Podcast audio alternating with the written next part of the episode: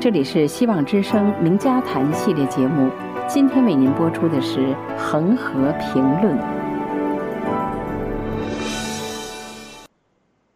听众朋友好，我是恒河，今天呢就我一个人做哈。这周呢，川普总统和习近平呢在联合国大会上隔空交火，但是我今天呢不讨论川普总统的讲话。今天呢，想跟大家讨论一下美国国务卿蓬佩奥在另外一个地方一个不大出名的讲话，就是在九月二十三号的时候，蓬佩奥到了威斯康星州，在威斯康星州的参议院发表了一个讲话。那么这个讲话和以往他在别的地方的讲话有什么不同的特点？他讲到的一些内容有什么特点？有什么背景？对于在美国的华人有什么意义？今天呢，就想谈一谈这个方面的内容。大家知道，美国国务卿呢是管外交的，其实呢，他就是个外交部长。只是说呢，美国呢作为一个世界大国，他的外交的这个地位非常高，所以国务卿呢在各个部里面呢，他是排第一位的。既然是管外交，呃，一般都是到外国去访问。那即使在国内的话呢？他也多半是选择和一些外交事件有关的地方。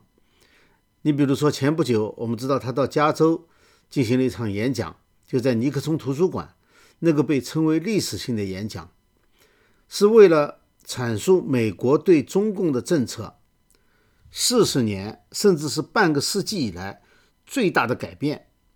那跟这个外交历史有关，所以在那里演讲。那么这一次呢，可能是第一次一个在任的国务卿到一个州议会去进行演讲，所以难怪蓬佩奥在一开始的时候就开玩笑了，说是别人问他到威州去干什么，说那又不是一个国家。那我们先来看一下哈，蓬佩奥这次讲了什么？他重点呢是讲了中共在美国的地方政府层面上，主要是州和市。政府这个层面上对美国的渗透和干扰，具体呢，他以三个案例来说明。第一个案例呢，就是他在演讲的那个地方，就是威斯康星州。主角呢，就是这一次蓬佩奥演讲的会议主持人，就是威斯康星州的参议院议长罗杰罗斯。他举的这个例子呢。就是在疫情期间，中共驻芝加哥的总领馆给这个参议院议长呢写了一封信，要求这个议长在议会里面通过一个决议案，就是表扬中共在疫情期间表现很好，而且呢，连决议案都给他拟好了。那罗斯是从来没有碰到这样的事情，所以非常愤怒。他不但把这件事情曝光了。而且呢，还提出了一个谴责中共隐瞒疫情的决议案，这是他举的第一个例子。第二个例子呢，是讲到在二零一七年的时候，加州的议会开会讨论一个决议案，是支持法轮功反迫害的决议案。结果呢，旧金山的总领馆写了一封信给这个州议会。说了一大套，就是说，如果说你们通过这个决议案的话呢，会严重影响中国和加州之间的关系。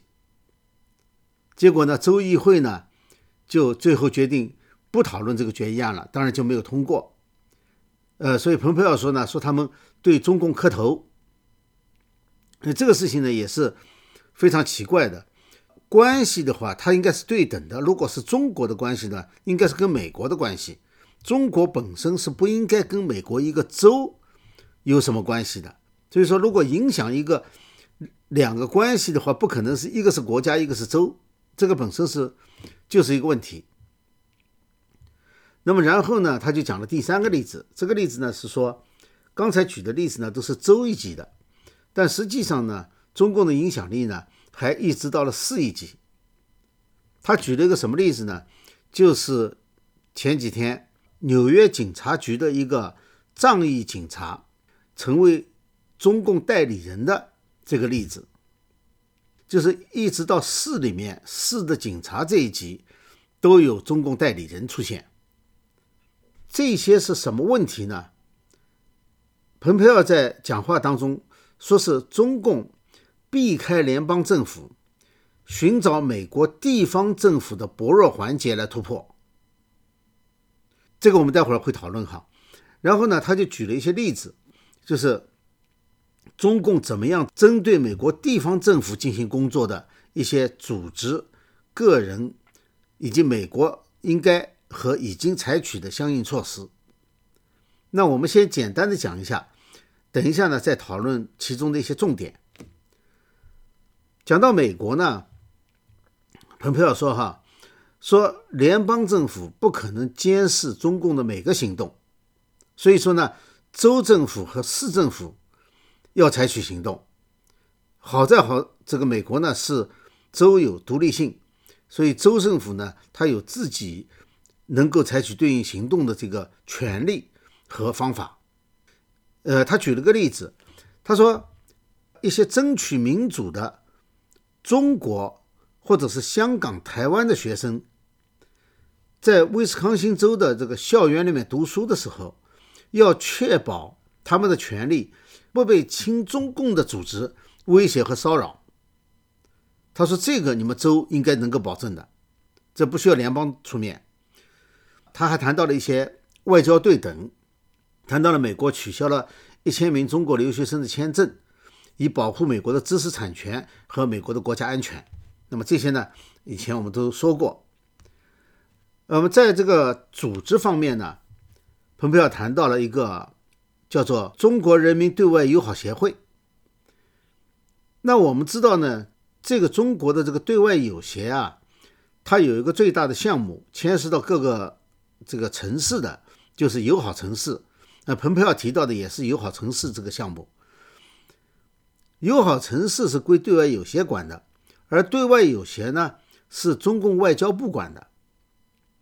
那么也就是说呢，任何一个西方城市，任何一个美国的城市，当他和中国的某个城市建立友好城市关系，或者叫姐妹城市关系，那么建立这个关系以后呢，西方的。这个城市所面对的对应的，在中国那方的，它不是一个城市，而是中共中央的政权，这就是属于不对等。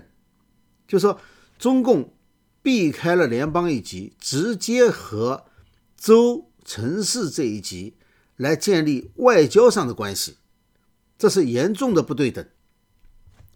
所以，捷克的这个布拉格不是。呃，前一段时间我们讨论过，他拒绝这个北京姐妹城市的这个原因呢，就是在姐妹城市协定这个条款当中，还有一个叫做一中原则的，就是只承认中华人民共和国这个一中原则。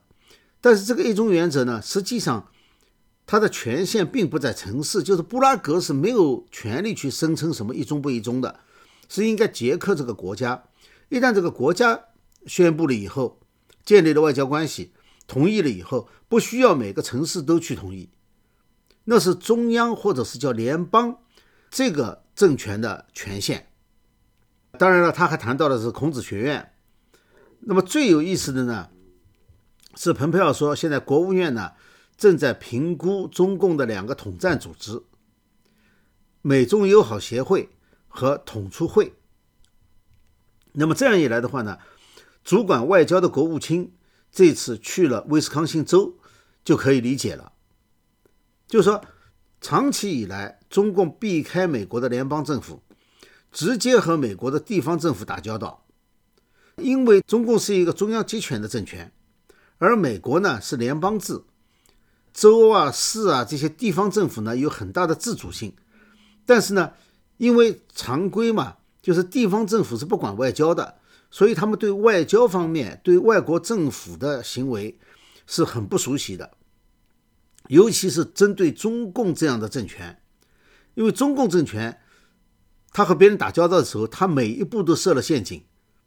作为联邦一级政府呢，容易提防这些陷阱，但是呢，对于地方政府来说就很难防范。所以我认为呢，就是美国政府。就是联邦政府已经认识到了这一点。在这之前，我们谈过，美国对中共的这种进攻态势采取了全面的反击。这个全面反击、全方位的意思呢，指的是各个领域。你像什么知识产权呐，什么贸易不平等啊，呃，什么供应链呐，呃，军事实力方面，还有情报方面，还有这个高技术通讯方面。你像这个华为的五 G 啊，呃，南海、印太、台海。那么这些呢，都是在同一个层面上的，都是在联邦政府的层面上。而这一次呢，这个反击呢，不是在这个同一层面上的范围，而是呢，在不同层面上，就是说从联邦扩大到了州和市一级，也就是说，它也是一个全方位的、立体的反击，只是说是在另外一个维度上。所以，这是美国对中共战略的一个比较大的新的战场，或者说新的战线。那下面呢，我打算谈一谈一些特定的案例，其中有一个最重要的案例呢，就是蓬佩奥提到的一个纽约警察充当中共代理人的事情。那么这几天这个事情炒得很热，我想具体的过程呢，大家都很清楚了，所以我就简单的提一下，提一下什么呢？第一个，这个事件的主角。这个事件的主角呢，叫做白马达杰昂旺。这是个什么人呢？他是以交换学生的身份进入美国的。在第一次签证过期以后呢，他换签证的时候呢，就提交了政治庇护的申请。后来呢，是批准了政治庇护，以后呢就入籍了。在这当中呢，还参加过美国海军陆战队，后来又转到陆军。曾经三次在国外部署，包括到阿富汗部署。退伍以后呢，加入了这个纽约警察局 （NYPD）。现任呢是美国陆军的后备役，也是纽约警察局的一个社区联络官，就是专门联络华人社区的。因为他能够讲流利的藏语和汉语。他的罪行呢，主要是代理中共。这里有三件比较大的事情，就是他为中共做代理人的。他主要是刺探在纽约的藏人的活动，并把他们的活动报告给中共驻纽约领事馆。这是一个，就是专门收集藏人的情报。因为这个藏人嘛，在海外藏人嘛，基本上都是反中共的嘛。那么第二个呢，是把纽约警察局的内部消息，包括高阶层警官的个人信息。提供给中领馆，那么他讲的呢，是以便让中领馆呢对他们进行统战，比如邀请他们参加什么活动啊，什么这样的。这个呢，实际上就是违反了他加入警局的时候的一些保守秘密的签的这个合同。那么再一个呢，就是代表纽约警察局的一些活动，他却去请示并接受中共的命令。这个例子呢，就是以这个。呃，新唐人电视台是为为一个例子的，就是当时新唐人电视台呢去采访这个纽约警察局，就像纽约警察局呢就问我们能不能采访一下关于警察局和华人社区之间的这个联系，要采访这个联络官。那警察局呢就找到了昂旺，就说让他去接受采访。后来昂旺呢就跟这个新唐人电视台的记者呢就联系上了。联系上以后呢，他要他说他要去请示一下，那么新唐人电视台的记者呢，就想当然的认为他是跟纽约警察局请示，谁知道呢？他是去跟领事馆请示去了，结果领事馆呢就说，哦，新唐人电视台那是法轮功的，你不能接受他采访，他就接受了这个指示，就没有去采访。那么起诉书上呢，还专门说明了这一点，就是说法庭经过核实。后来这个采访确实没有进行，也就是说，他确实接受了中共的指令，没有让这个新唐人电视台采访他。作为一个纽约警察局联络官，他应该是百分之百的为纽约警察局服务，而且只接受纽约警察局的指令。结果他去接受中共的指令，来执行纽约警察局的这个任务，那这个就是。非常不应该，现在不是非常不应该了，现在就是违法了。那么当然还有一些其他的了，什么电信欺诈了，什么虚假陈述。虚假陈述呢，这里主要讲的是他隐瞒和中领馆的关系。那么这个案子呢，其实呢也不是很稀少的一个案子。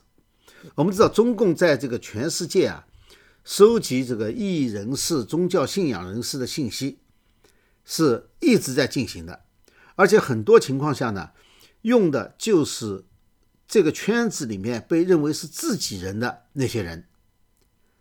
那么，什么是被认为自己人呢？那就呃有特点了。比如说，如果这是一个少数主义，比如说藏人或者是维吾尔人，那就是说他有民族和宗教方面的原因。被认为是自己人，你像在欧洲、在美国有记录的中共去刺探维吾尔人情报的，至少有十多年的历史。用的呢，很多都是维吾尔人。那么当然了，这个怎么用这些维吾尔人呢？那是另外一回事了。就是很多用的是他们本民族的人，这样的话很别人很难防范。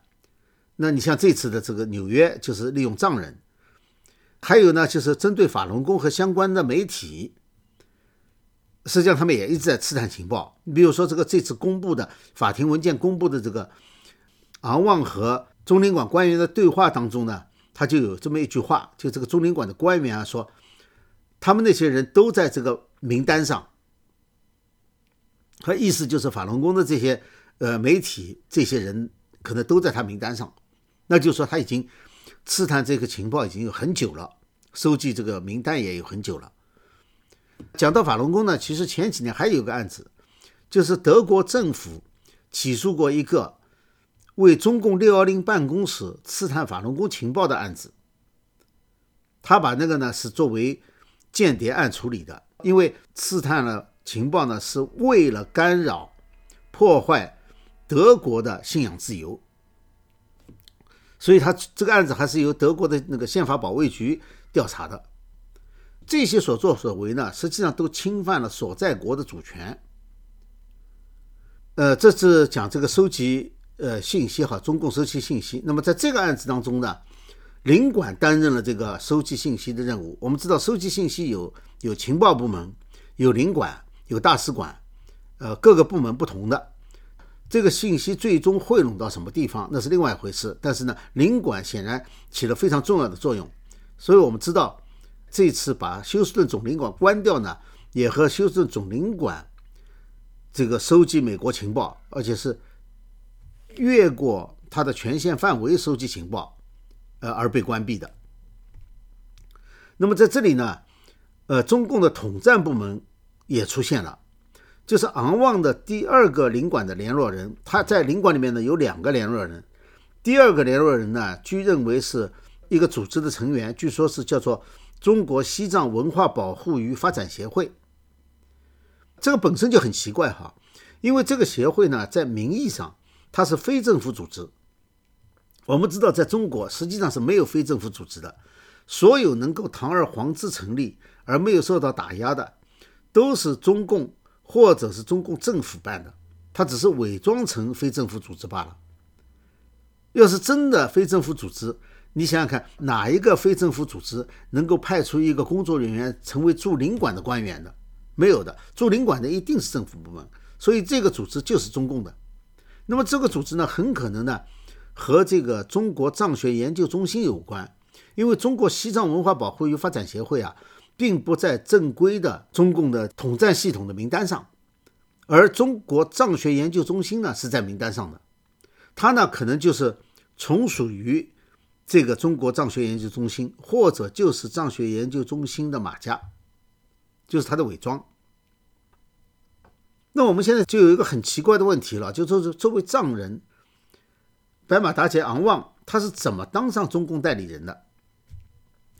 从起诉书的描述，昂旺呢似乎并不是被领馆下功夫统战过去的，因为他的整个经历当中啊，几乎没有和领馆联系的机会，因为他当兵嘛，呃到这个海军陆战队到陆军嘛，然后直接就转到纽约警察局了。所以如果说跟他有关系的话，是进入纽约警察局以后，这样看来的话呢，他更像是主动投靠中共。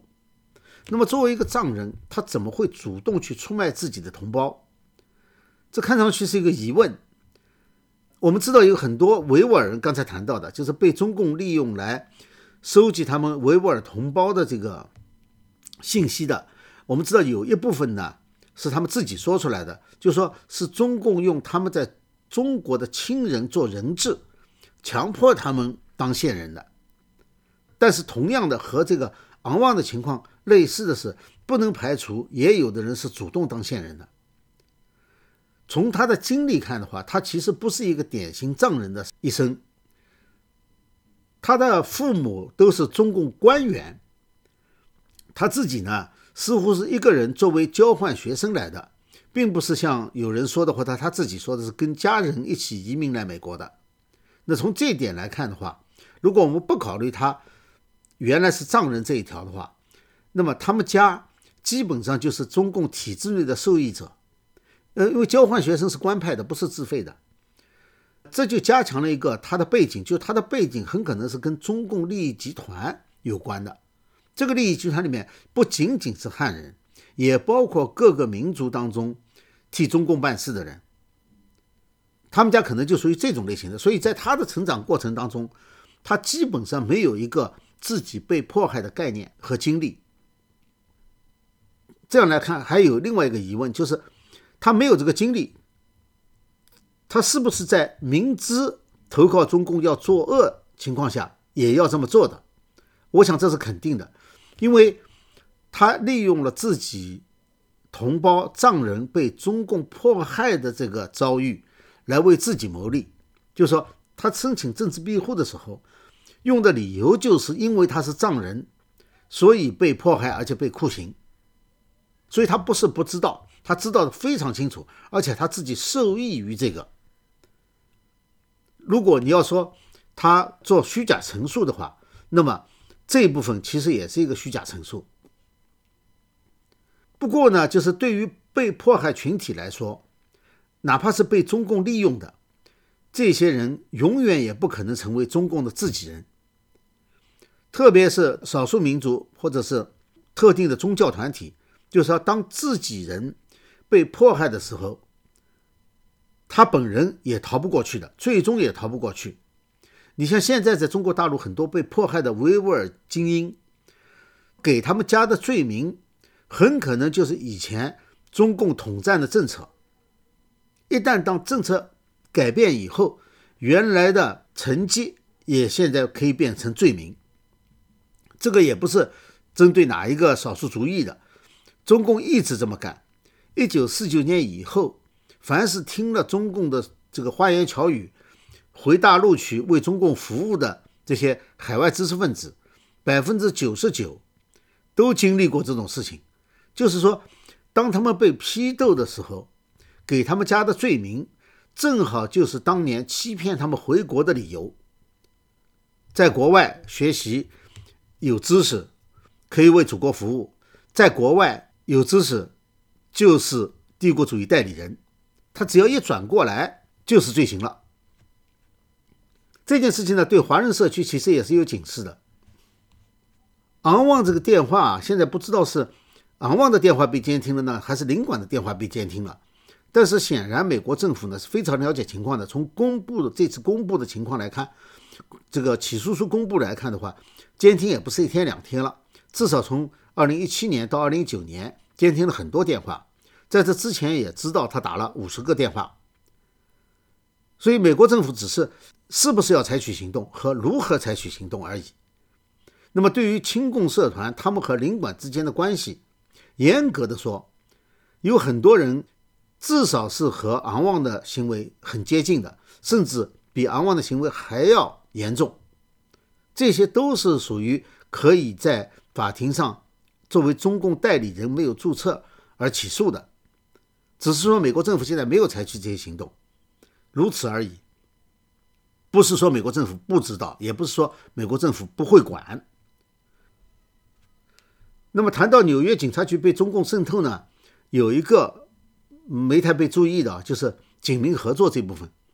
其实，在华人社区呢有一个社区守望互助队，这个互助队的队长叫周立创，他就是没有注册的中共代理人，他的头衔当中有一大半是中共统战系统的机构，或者是统战系统的马甲，或者是他的外围组织。而且呢，他还是另外一个，就是专门把中共迫害法轮功延伸到美国的这个组织的负责人。而他的这两个组织人员是可以互相交换角色的，就是当举行反法轮功的活动人手不够的时候，他就从社区守望互助队把人调过去。那么这个过程曾经被新唐人电视台的记者录像下来，而且报道过。那么美国对这个中共的统战系统在美国的活动是不是很清楚呢？蓬佩奥在讲话当中就提到了两个。美国政府正在审查的统战组织，一个呢是美中友好协会，其实还有一个名字很像，叫美中人民友好协会。但是我觉得这两个组织呢，其实性质呢，呃，名字和性质都很接近，但还是有不同的。美中人民友好协会呢是一个亲共组织，而美中友好协会呢是中共统战组织，这两个是不同的。既然蓬佩奥说的是统战组织，我觉得应该就是美中友好协会。这个组织呢，在中共的统战系统，它是属于侨办的。统战组织呢有几个部分，一个呢是中共中央的主管部门，就是中央统战部；一个是对外的招牌，就是政协；还有一个呢就是隐藏在国务院的、伪装成政府部门的，就有侨办、民委和宗教事务局。当然现在也不伪装了，就直接并到统战部去了。美中友好协会呢，曾经在二零零九年。在纽约联合国总部等地呢，举办过了一个系列活动，就是所谓庆祝美中建交三十周年。他自称哈，当时的总统奥巴马，还有中共中央统战部和国务院侨办都发去贺电。发贺电呢，一般都是上级主管机关，这里就是侨办。另外还有一个证明呢，就是他的名誉顾问是前中新社的副社长，而中新社呢是侨办的外宣机构。哎，这个是很高兴的，是美国政府现在开始注意它了。